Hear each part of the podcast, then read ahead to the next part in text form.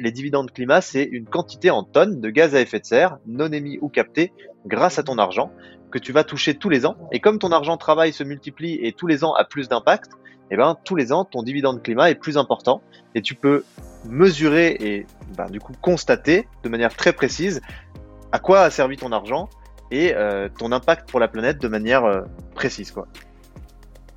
Bonjour et bienvenue sur Monétique. Je suis Joseph Chauffetti, cofondateur et CEO de Goodvest, la première épargne responsable alignée sur l'accord de Paris. Dans cette deuxième saison de Monétique, vous aurez l'occasion de découvrir des acteurs de la finance durable, mais aussi des projets qui s'engagent dans la transition écologique de notre économie. Parler d'enjeux complexes de manière pédagogique et sans filtre, c'est le défi qu'on se fixe avec notre podcast Monétique. Dans le dernier épisode de Monétique, j'ai eu le plaisir de recevoir Mathilde Krieger, la directrice générale de Novaxia, qui a construit une SCPI, donc c'est de la pierre papier, qui fait du recyclage urbain en transformant les bureaux en logements. Aujourd'hui, changement radical de sujet. J'ai le plaisir de recevoir Arthur Aubeuf, cofondateur de Time for the Planet. Alors si vous ne connaissez pas encore Time, euh, ce qui est assez peu probable, vous risquez de pas mal entendre parler dans les prochaines années. C'est le mouvement qui vise à collecter un milliard d'euros pour créer 100 entreprises à impact d'ici 2030. Bienvenue Arthur. Salut et merci pour euh, l'invitation Joseph. Ah, merci beaucoup. Déjà, félicitations pour, euh, pour ce que vous avez euh, fait jusqu'à présent. Donc, en, deux ans, si je me trompe pas, Time a rassemblé un peu plus de 8 millions d'euros auprès de quasiment 40 000 actionnaires, c'est ça? Exactement. Et, euh, et, donc, le principe, c'est de construire 100 entreprises à, impact d'ici 2030 en, en, les finançant. Et là, aujourd'hui, vous, vous en êtes où aujourd'hui? Vous avez, vous avez trois innovations de, de sélectionner, c'est ça? Ouais, alors en, fait, on fait carrément plus que les financer. Euh, c'est vraiment un mouton à cinq pattes, euh, Time for the Planet. Le but, c'est que on aille détecter des innovations euh, qui peuvent changer la donne au niveau mondial, au niveau des gaz à effet de serre. Donc nous, on est vraiment que sur le climat. Et ensuite, comme c'est le constat de base, les innovateurs ont du mal à faire grandir leur innovation sous forme d'entreprise, faire en sorte qu'elles se répandent partout dans le monde et qu'elles changent la donne parce que c'est pas des entrepreneurs, eh bien nous notre mission c'est un d'aller recruter des entrepreneurs chevronnés pour faire ce travail-là parce que eux ils ont cette expertise et qu'aujourd'hui beaucoup d'entrepreneurs qui ont fait des grosses boîtes cherchent du sens. Deux, effectivement on finance et on apporte de l'argent parce que ben pour faire ce passage à l'échelle et, faire euh, un changement de dimension de ces innovations, il y a besoin d'argent. Et trois, euh, on va plus loin aussi parce qu'on a une énorme communauté, en tout cas le but c'est qu'elle le soit le plus possible, euh, qui vient soutenir ces boîtes, puisque ça devient des entreprises, euh, pour leur permettre de trouver des clients plus vite, d'aller plus loin, plus vite euh, en tant que boîte. Donc en fait, on fait tout ça et en effet, on a euh, trois premières entreprises qu'on a sur lesquelles on a investi et qu'on a lancé récemment. ça a été un gros chantier puisqu'on avait plus de 600 innovations, on en a reçu plus de 600 là sur 2021 et donc on a mis en place tout notre processus de sélection l'année dernière et c'était euh, le test, le crash test du processus de sélection, euh, des recrutements, des CEO, etc. Donc on est très content d'avoir réussi à faire euh, les trois premières parce que vraiment ça nous permet de montrer que ben oui on peut transformer l'essai avec ça. Donc maintenant il va falloir qu'on en fasse plus et qu'on change de braquet. Alors S97, ok. Exactement. formidable. Euh, est-ce que bah, est-ce que tu peux nous déjà avant qu'on creuse vraiment sur sur Time et sur et sur euh, les, innovations euh, actuelles et à venir. Est-ce que tu peux nous parler euh, un petit peu de toi, de ton parcours d'entrepreneur et enfin après de, de comment comment tu en es arrivé là à créer Time for the Planet Ouais, bah, alors moi j'ai un parcours vraiment très bizarre parce que j'ai fait une fac de sport, donc c'est pas très conventionnel. et en fait, j'étais pas du tout destiné à être entrepreneur. Moi, je voulais être paysagiste à la base. je me suis retrouvé en fac de sport un peu par hasard. Enfin voilà. Et en fait, pendant ma fac de sport, j'ai commencé à créer des communautés en ligne sur les réseaux sociaux. C'était il y a 10 ans, mine de rien.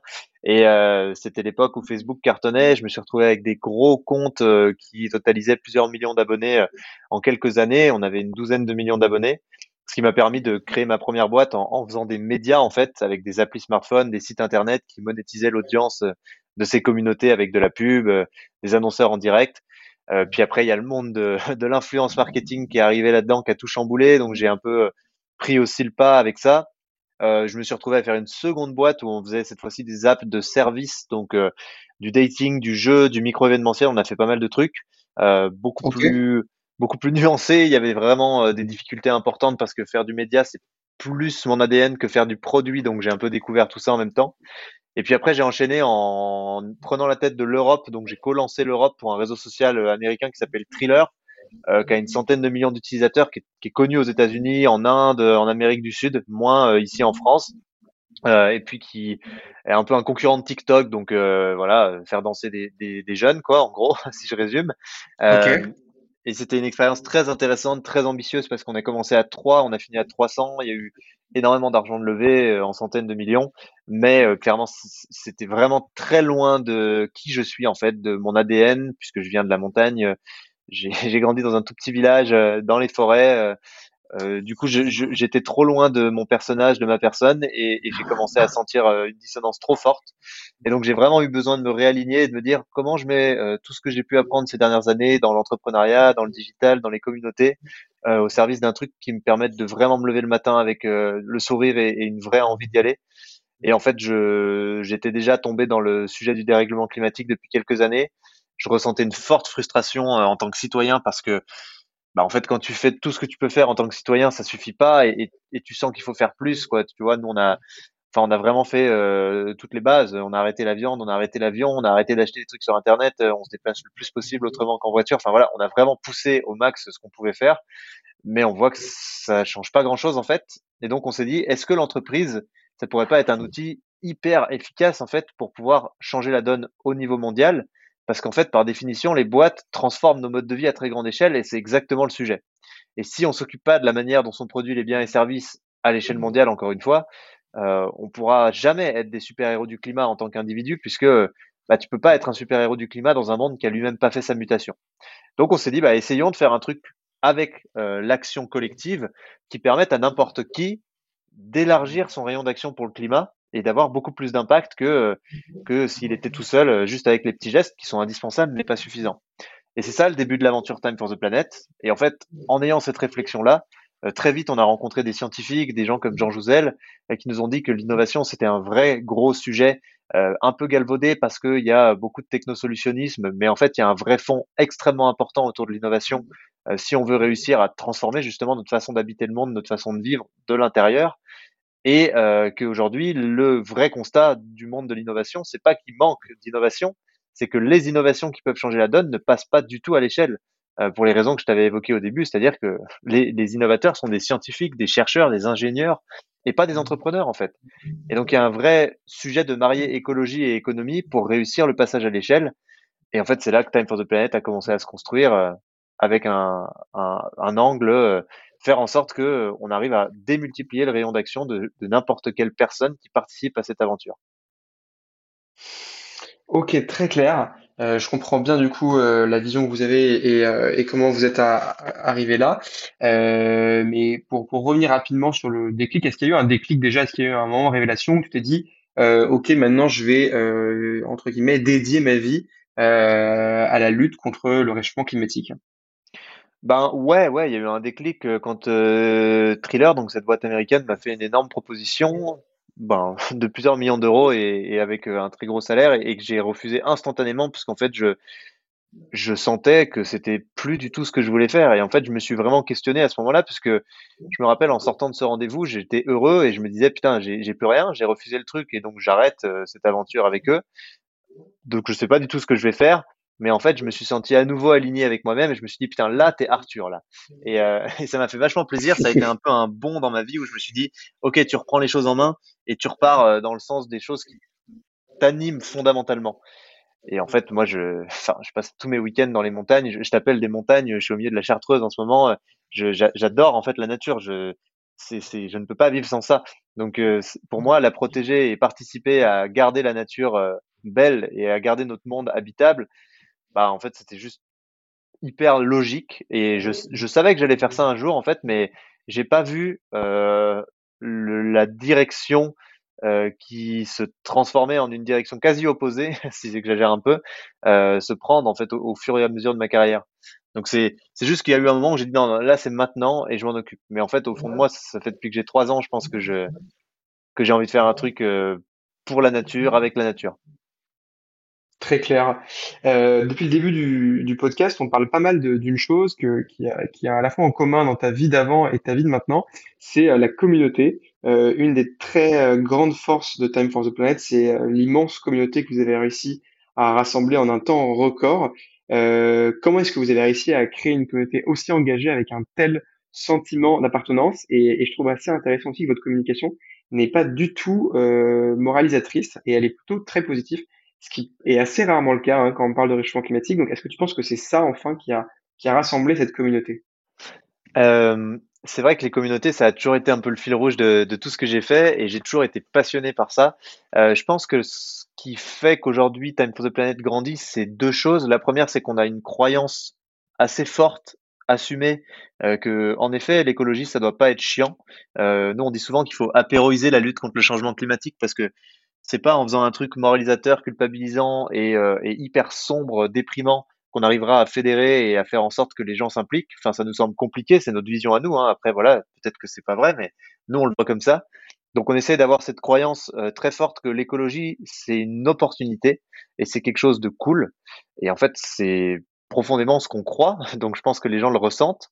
Euh, et deux, euh, c'est le fait qu'on a vraiment, vraiment, vraiment travaillé euh, pour que chaque nouvel associé de Time for the Planet comprennent que son rôle, c'est vraiment beaucoup plus que juste mettre de l'argent. Son rôle, c'est de porter ce mouvement au même titre que nous, d'en être le copropriétaire, parce que c'est légalement ce qu'il est, euh, et vraiment de faire ce qui est en son pouvoir pour que l'aventure puisse grandir. Et donc euh, d'en parler autour de lui, de, mobiliser ses réseaux, son expérience, etc.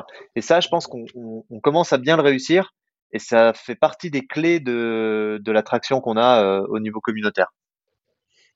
Très bien. Euh, donc, tu le disais, euh, Time for the Planet, c'est une sorte un peu de mouton à cinq pattes. Euh, si on, on veut le, le, définir de manière assez simple, est-ce qu'on peut dire que c'est un fonds d'investissement ou, ou, ou c'est pas adapté en termes légaux comme euh, terminologie?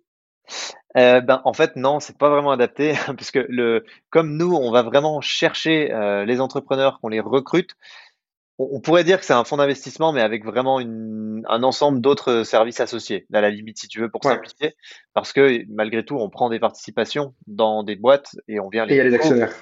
Exactement. Et on vient les co-créer, les co-fonder euh, ou les rejoindre. Donc ça dépend des situations.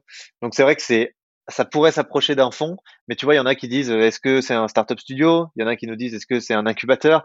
En fait, nous, ce qu'on se dit, c'est juste que euh, on est un partenaire des innovations qui peuvent changer le monde. Voilà, aussi simplement que ça, et avec une, gamme de choses qu'on a essayé de mettre en place pour permettre à ces innovations de se déployer le plus vite possible, le plus loin possible.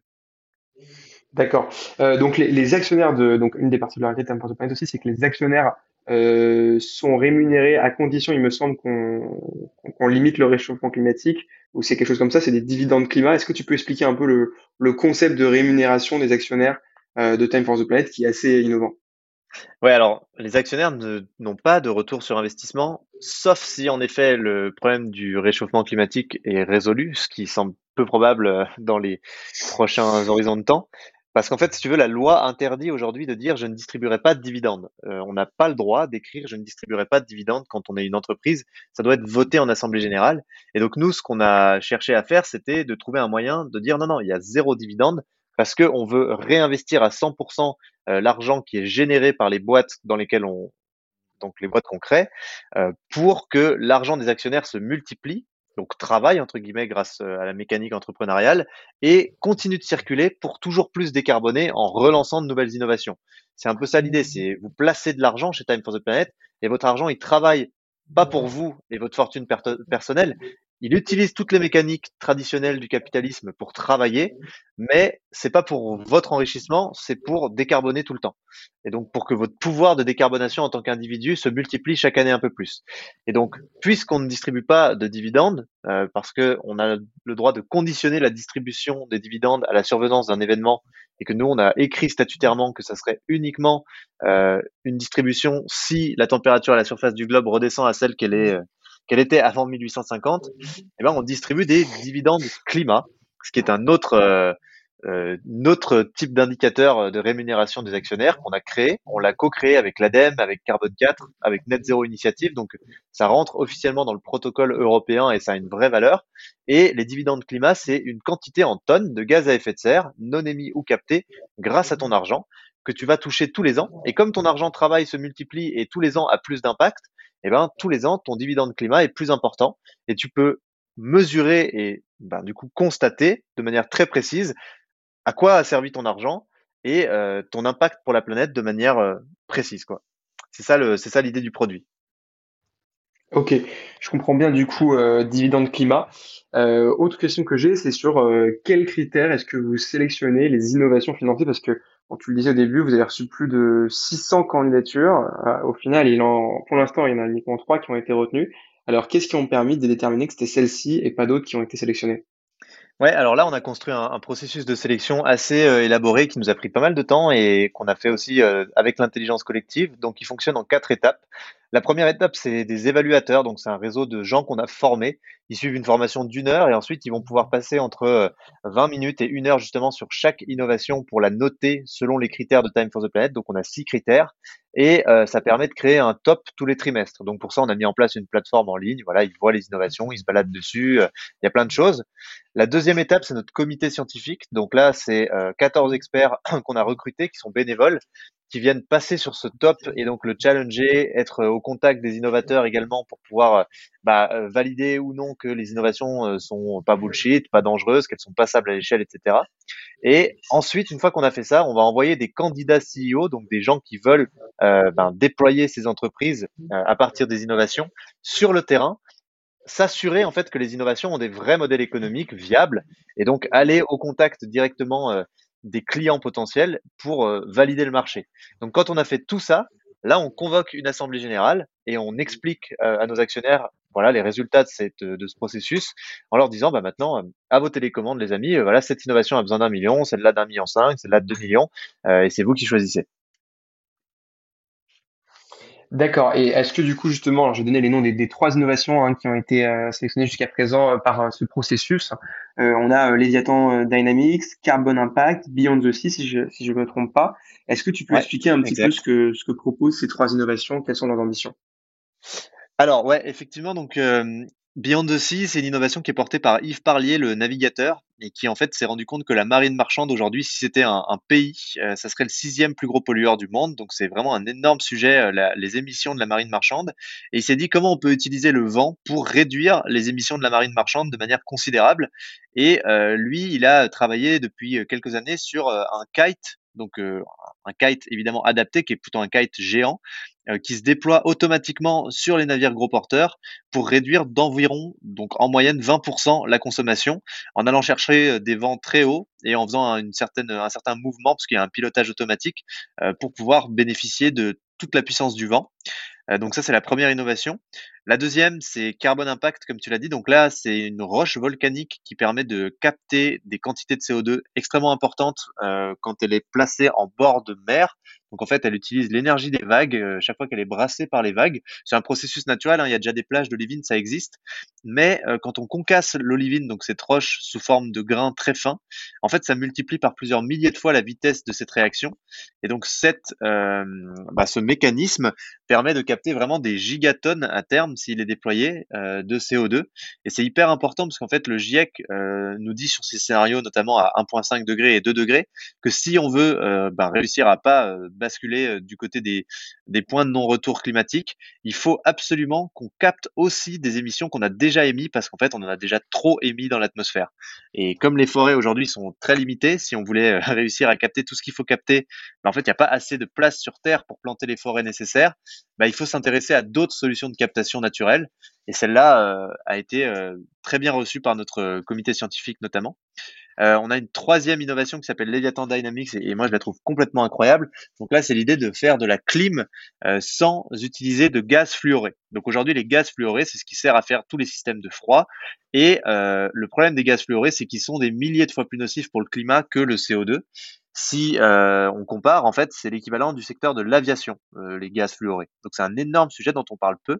Et eux, en fait, ils ont remplacé ces gaz par de l'eau, tout simplement. Donc il n'y a pas d'effet de serre et de l'eau en circuit fermé, hein, parce qu'il y a déjà des clims qui vont te pomper des, des mètres cubes par jour d'eau fraîche du circuit, et donc utiliser la fraîcheur de l'eau qu'on pompe, qui arrive des tuyaux, pour refroidir. Là, c'est complètement différent. Ils ont une technologie où ils vont mettre sous vide l'eau, et donc elle va pouvoir s'évaporer à très basse température ils arrachent les calories euh, de l'eau en via le processus d'évaporation, ce qui permet de refroidir la partie qui reste liquide, et ils reconvertissent la vapeur sous forme d'eau liquide pour faire tomber à 7 degrés en gros euh, l'eau, avec quelques litres d'eau en circuit fermé et 30% de moins d'électricité euh, qu'une clim normale, ils arrivent à faire les mêmes performances.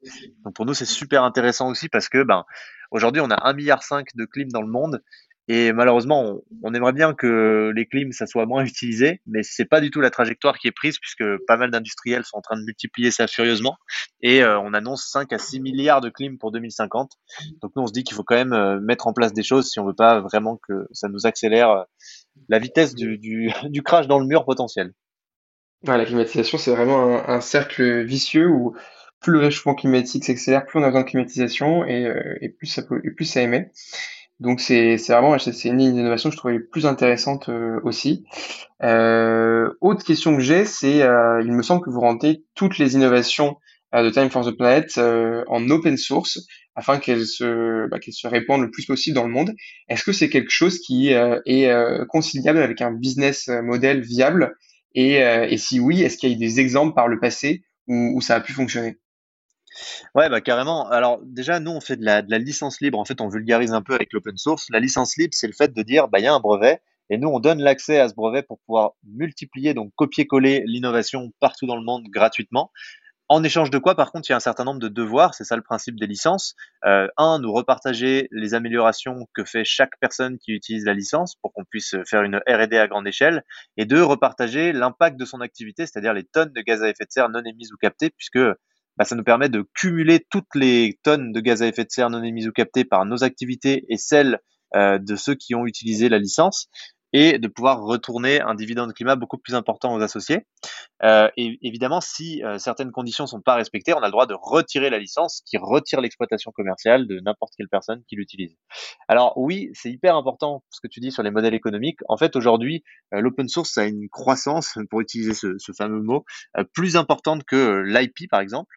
Et donc, c'est vraiment un modèle économique qui est en train de se démocratiser parce que ça permet de créer des marchés très vite et donc d'avoir des marchés porteurs beaucoup plus vite.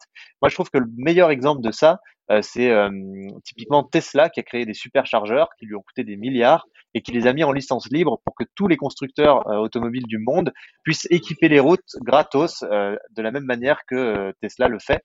Et ça, ça permet au marché de l'électrique d'être beaucoup plus vite viable, d'être beaucoup plus vite prêt, euh, et ça permet à Elon Musk finalement d'atteindre ses objectifs 100 fois plus vite que s'il était tout seul. Et aujourd'hui, en fait, on est sur des marchés tellement immenses, tellement mondiaux quand on parle de la transition, euh, c'est monstrueux, hein, c'est plus gros que la révolution d'Internet euh, à mon sens, que tu peux pas espérer aller tout seul sur ce marché et prendre le marché. Et donc le plus stratégique à faire finalement, c'est de multiplier le plus vite possible les acteurs pour que le marché soit porteur, pérenne et que tu puisses en prendre une part de manière viable. Et ça, tous les innovateurs avec lesquels on travaille, ils le comprennent et ils se disent que oui, euh, il y a vraiment beaucoup plus à gagner à jouer collectif que à jouer solo sur des marchés qui ont besoin d'atteindre la maturité. Très clair. Euh, est-ce que tu pourrais nous donner un exemple d'innovation qui n'est pas financé euh, par Time, que tu trouves génial sur le plan climatique ou sur autre chose? Eh ben, écoute, en fait, c'est une, innovation qu'on n'a pas financée pour le coup et qu'on a vraiment vue, qui est passée chez nous, mais qu'on n'a pas financée pour un certain nombre de raisons, mais que je trouve assez intéressante, qui s'appelle Carbon Lock et qui en fait va verrouiller des crédits carbone, parce qu'en fait, il y a une quantité limitée de crédits carbone, notamment en Europe, pour contraindre les industries lourdes à ne pas utiliser cette mécanique-là et à devoir se transformer de l'intérieur donc à innover pour se changer réellement plutôt que de juste compenser. Ça, je trouve ça hyper cool parce que ça montre que les innovations, c'est pas forcément que de la technologie, que de la, que du technosolutionnisme, c'est aussi de la sobriété et ça permet de créer euh, de la sobriété parfois euh, quand on innove. Donc ça, tu vois, c'est le genre d'inno que je, trouve hyper cool. D'accord, super intéressant. Euh, autre question que j'avais, donc vous, financez uniquement des innovations chez Time. Est-ce que c'est possible qu'il y ait une, une société qui soit déjà créée qui a qui a déjà été financé ou non, euh, qui souhaite vous rejoindre Et est-ce que c'est euh, est-ce que vous pourriez accepter de la financer ou est-ce que vous prenez juste des innovations qui sont vraiment au, stade au stade de l'idée ou au tout début de leur développement? Alors ça, c'est une question super importante et je te remercie de la poser. Euh, nous, on va pas du tout sur des innovations qui sont au tout début de leur développement, qui sont au stade de, de, de PowerPoint. En fait, tout ce sur quoi on va, il y a une échelle qui s'appelle l'échelle de TFL qui est en gros qui caractérise la maturité d'une innovation. Donc 0, c'est un PowerPoint, 10, elle est partout dans le monde. Nous, on va entre 4 et 7, ça veut dire que c'est des innovations qui ont déjà fait leurs preuves localement, qui fonctionnent, qui ont été démontrées à une échelle plus importante que du prototype, mais euh, qui n'ont pas encore trouvé cette façon de passer à l'échelle mondiale. Et nous, on est là pour les débloquer à ce stade-là, et donc de faire en sorte que ces innovations, elles puissent passer à très très grande échelle. Donc oui, on a déjà euh, des boîtes qui sont créées quand euh, elles viennent nous voir. Pour la plupart, d'ailleurs, c'est le cas. Et en fait, nous, on va prendre des participations ou co-créer une nouvelle boîte à côté, ensemble, avec eux, le CEO et nous, et c'est cette boîte qui aura vocation notamment, par exemple, à répandre l'open source. Donc en fait, c'est vraiment du cas par cas. On apprend aussi notre métier. C'est vraiment le, tout début pour nous. Donc on voit que chaque cas est différent. Et à chaque fois, il va falloir qu'on s'adapte. Et c'est déjà ce qu'on fait. Mais ça, c'est à peu près euh, le cas dans 100% des sociétés qui font euh, de l'investissement a priori. Oui, et, euh, et, du coup, vous pouvez aussi co-investir avec d'autres fonds, par exemple, qui sont des fonds qui sont des fonds plus généralistes ou alors des fonds à impact, mais qui sont pas aussi innovants que Time de Planète. Ben ouais, c'est un truc qu'on propose, alors plutôt en, round 2, puisque nous on vient investir euh, 1, 2, mais tu vois, quelques millions au début. On fait pas des séries B, c'est plutôt des, petites séries A qu'on fait. Euh, on essaye de faire cette série A pour permettre à l'innovation de commencer à, émerger au niveau euh, économique.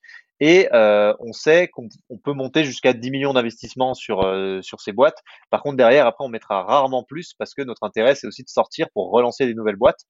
Et donc, il y a un moment où le co-investissement, c'est clairement cohérent pour nous et on le fera, mais plutôt sur des séries B, C, D. Euh, une fois qu'on a mis les choses en route, que euh, on a commencé à montrer un vrai signe de traction, euh, en tout cas sur la, la partie marché. Et, et, à ce moment-là, oui, oui, bien sûr, on, on va d'ailleurs privilégier les boîtes qui auront investi dans Time for the Planet. C'est ces boîtes-là qui auront la, la, le lead et la priorité pour pouvoir faire des co-investissements. Je comprends bien. Euh, alors là, vous avez actuellement 8 millions euh, rassemblés. L'objectif, c'est 1 milliard. Est-ce que euh, vous pensez pouvoir atteindre cet objectif avec des particuliers ou est-ce que l'objectif, ça va être d'accélérer beaucoup sur les corporates? Je prends un exemple là. il, y a quelques, il y a quelques années, il y a maintenant, je crois que c'était il y a 3-4 ans, on a Notre-Dame de Paris qui a brûlé et qui a atteint, qui a levé quasiment un milliard, je crois qu'ils ont levé plus d'un milliard pour la reconstruction en un temps record de 48 heures. C'était en majorité grâce à des grosses sociétés euh, françaises comme LVMH, L'Oréal. Est-ce que tu penses que euh, ces sociétés ont un rôle à jouer dans le, développement de Time for the Planet et dans l'atteinte de cet objectif de 1 milliard? Ah bah ouais ouais complètement même euh, vraiment plus que, que beaucoup d'autres entités. En fait, ce qu'on a fait, c'est qu'on a d'abord démontré que les citoyens étaient prêts à y aller, et ça c'était hyper important parce que on n'aurait pas pu aller voir ces sociétés d'entrée de jeu avec un truc qui a pas de ROI, enfin tu vois, qui est vraiment un mouton à cinq pattes comme on le disait, et, ça, et les boîtes sont pas du tout prêtes à ça, ça rentre pas dans les cases, euh, voilà, c'est compliqué. Par contre, maintenant euh, qu'on a 40 000 associés actionnaires, en fait, on voit que les boîtes s'intéressent à nous parce que des collaborateurs poussent en interne en disant, bah moi je suis actionnaire, euh, qu'est-ce qu'on fait nous? Et là, on est en train d'avoir, ben, on a plein de discussions avec des grands groupes qui sont clairement en train de se positionner pour investir. Alors il y a plein de freins, il y a plein de frictions parce qu'ils n'ont pas l'habitude, c'est compliqué pour eux, mais on sent que ça va y aller. Donc là, c'est euh, la nouvelle typologie d'acteurs sur laquelle on accélère, c'est clairement les corporates et on aura besoin d'eux.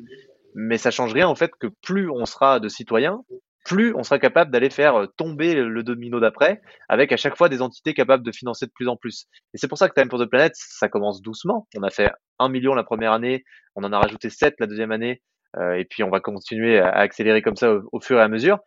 Parce que tout part des citoyens, mais par contre, plus il y a de citoyens, plus on arrive à convaincre des entités qui sont capables de nous financer beaucoup plus massivement. Donc c'est super important et chaque individu compte. Et, en fait, euh, la stratégie, c'est ça, c'est de se dire, ben, quand on sera 100 000 citoyens, on arrivera à avoir des corporates qui rentreront facilement. Quand on sera 500 000 citoyens, ben, on aura peut-être des très gros fonds d'investissement qui rentreront. Euh, quand on sera 1 million de citoyens, euh, ben, logiquement, on devrait réussir à atteindre le milliard avec des grands investisseurs, voilà, des choses comme ça. Je comprends bien. Euh, l'objectif pour la fin 2022, c'est de, d'avoir combien d'associés, s'il y a un objectif, hein, ou, et combien euh, et combien investi. Alors, euh, question un peu complexe, je t'avoue, je sais pas vraiment, parce qu'en fait, à chaque fois, on fait le, max possible. On n'a pas vraiment une roadmap précise avec ce qu'on vise. On, on, donne tout. moi, j'aimerais, idéalement, ça me ferait vraiment kiffer qu'on soit 100 000 associés à la fin de l'année 2022. je sais pas si on y arrivera. Ça demande ben, qui est vraiment une belle, belle traction cette année. Mais ce serait mon petit, euh, mon petit kiff. J'admets que, j'admets que ça serait sympa. Après, en termes de, fonds levés, bah, disons qu'il faut au minimum qu'on enlève 10 millions de plus, 10, 15 millions de plus cette année. Euh, mais ça serait bien qu'on enlève plutôt 20, euh, 30 millions, quoi. Voilà. Il va falloir, il va falloir y arriver. Il va falloir aller chercher. Euh, je comprends bien. alors, je sais pas si c'est une question que vous vous êtes posée. Euh, donc chez Goodvest, on propose de l'assurance vie. Euh, Time, c'est un fonds d'investissement. Est-ce que vous avez réfléchi à faire référencer Est-ce que ce serait possible légalement déjà? Et est-ce que si c'est possible, c'est quelque chose que vous aimeriez faire de faire référencer Time for the Planet dans des contrats d'assurance vie en France euh, pour euh, toucher tout de suite bah, des, euh, des 40 millions de contrats d'assurance vie qu'il y a en France? Eh ben, écoute, c'est une idée brillante. non, on n'y a pas réfléchi. Je ne sais pas à quel point c'est actionnable, activable, mais je suis extrêmement preneur si tu m'expliques comment on fait ça et, et je, ça m'intéresse. Donc avec plaisir, on peut faire le, le deal en live, tu m'expliques et puis euh, et puis on voit. on pourra on pourra on pourra en discuter avec grand plaisir. En tout cas, je pense que c'est quelque chose qui pourrait vraiment être être intéressant et qui permettrait ouais de ce serait intéressant de, de mettre une partie de Time for the Play dans les assurances vie des, des Françaises et des Français qui veulent avoir un impact parce que ça ça vous ça vous permettrait de toucher euh, tout de suite tout de suite euh, bah, des, des, millions de Français. Euh, et on attends, avec cette dernière ouais. Juste en 20 secondes mais il faut que ça soit un actif hyper stable et hyper sécurisé pour que ça rentre dans une assurance vie, non? Si c'est un truc Alors, fluctuant potentiellement ou... Ah non, pas forcément. Pas forcément. D'ailleurs, chez Goodvest, on, on fait uniquement des, des unités de compte, donc c'est uniquement des fonds investis sur des actions et des obligations. Donc ça peut ça peut être fluctuant. Euh, la, la, seule, ça c'est au gérant euh, qui gère le contrat d'assurance vie derrière se débrouiller pour que ce soit adapté au client. C'est-à-dire si on a un client qui veut pas prendre de risque du tout, euh, on va investir qu'une toute petite partie dans Time de Planète. Si par contre c'est quelqu'un qui euh, qui euh, a beaucoup de revenus, s'en fiche et, et veut vraiment et s'en fiche vraiment de son résultat financier, là il pourra investir une partie beaucoup plus importante. C'est vraiment du, du cas par cas quoi. Ok, bah c'est hyper stylé. Et si tu veux, on s'appelle juste après le podcast pour que tu m'en parles parce que je suis hyper curieux. Non, vraiment. Avec grand plaisir, on en parle. Et, et en lien avec ça, je voulais te demander qu'est-ce que tu pensais des, des, nouvelles fintech vertes qui se lancent en ce moment, donc les néobanques vertes comme Only One, Helios, ou alors dans l'investissement comme nous? Euh, comment est-ce que comment est-ce que tu vois ça de, depuis ton, ta casquette de, Time for the Planet Bah écoute, moi je pense que c'est cool. Il faut que toute initiative soit tentée, soit amenée euh, sur le devant de la scène. En fait, euh, moi je pense qu'il n'y a pas de, bonne ou de mauvaise solution sans faire une, sans me lancer dans une logorée bien connue. Mais à mon avis, enfin, ça va beaucoup passer par l'outil le plus puissant de la civilisation humaine quand même, cette transition. Et donc tout ce qui tourne autour de l'argent, si c'est fait de manière sincère, sans retomber dans les travers qu'on a pu connaître pendant le siècle précédent, euh, ça, ça, peut avoir vraiment beaucoup d'impact. D'ailleurs, c'est ce qu'on fait hein, au final. Donc, euh, je trouve qu'il y a vraiment des trucs dingues à faire, mais par contre, c'est des marchés qui sont ultra verrouillés, hyper difficiles d'accès. Donc, euh, chapeau les gars, parce que c'est il y a du il y a du taf quoi. Merci beaucoup. Bah écoute, merci beaucoup Arthur pour pour ta participation dans Monétique. On va s'appeler pour parler d'assurance vie si tu veux juste après. Et, et, du coup, à très bientôt à, à toutes et à tous. Merci d'avoir écouté cet épisode de Monétique, le podcast de la finance durable et éthique. Si l'épargne responsable vous intéresse, n'hésitez pas à visiter le site goodvest.fr. Vous pouvez retrouver Monétique sur goodvest.fr slash monétique, ainsi que sur les plateformes de streaming Spotify, Apple Podcast ou Deezer. Votre soutien compte, c'est ce qui nous permet de continuer. Donc abonnez-vous, notez le podcast 5 étoiles et partagez-le autour de vous. Enfin, ce podcast doit être collaboratif, alors envoyez-moi vos idées de sujets et d'invités à monétique.goodvest.fr. Nous revenons dans deux semaines avec un nouvel épisode. A bientôt sur Monétique.